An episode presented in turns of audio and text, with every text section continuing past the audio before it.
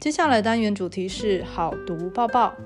今天花露露要跟大家分享的是一篇由七年级曾同学写的读报心得。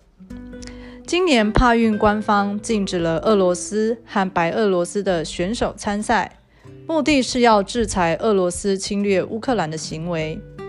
我觉得可以用两个角度来看待这件事。首先，这对运动员并不公平。他们虽然身体有缺陷，但是依然靠自己的力量成为优秀运动员。这时却因为与自己无关的事。而失去了站在舞台上发光发热的机会。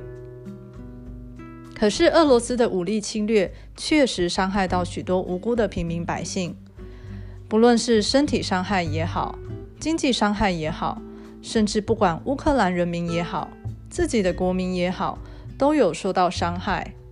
所以，这样国际性的制裁好像也没有错。我想，只要战争不发生。大概也不会有这么多牺牲和伤害了吧？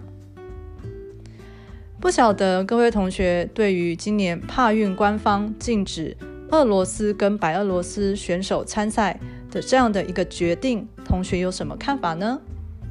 欢迎同学到图书馆找花露露来分享你们的观点。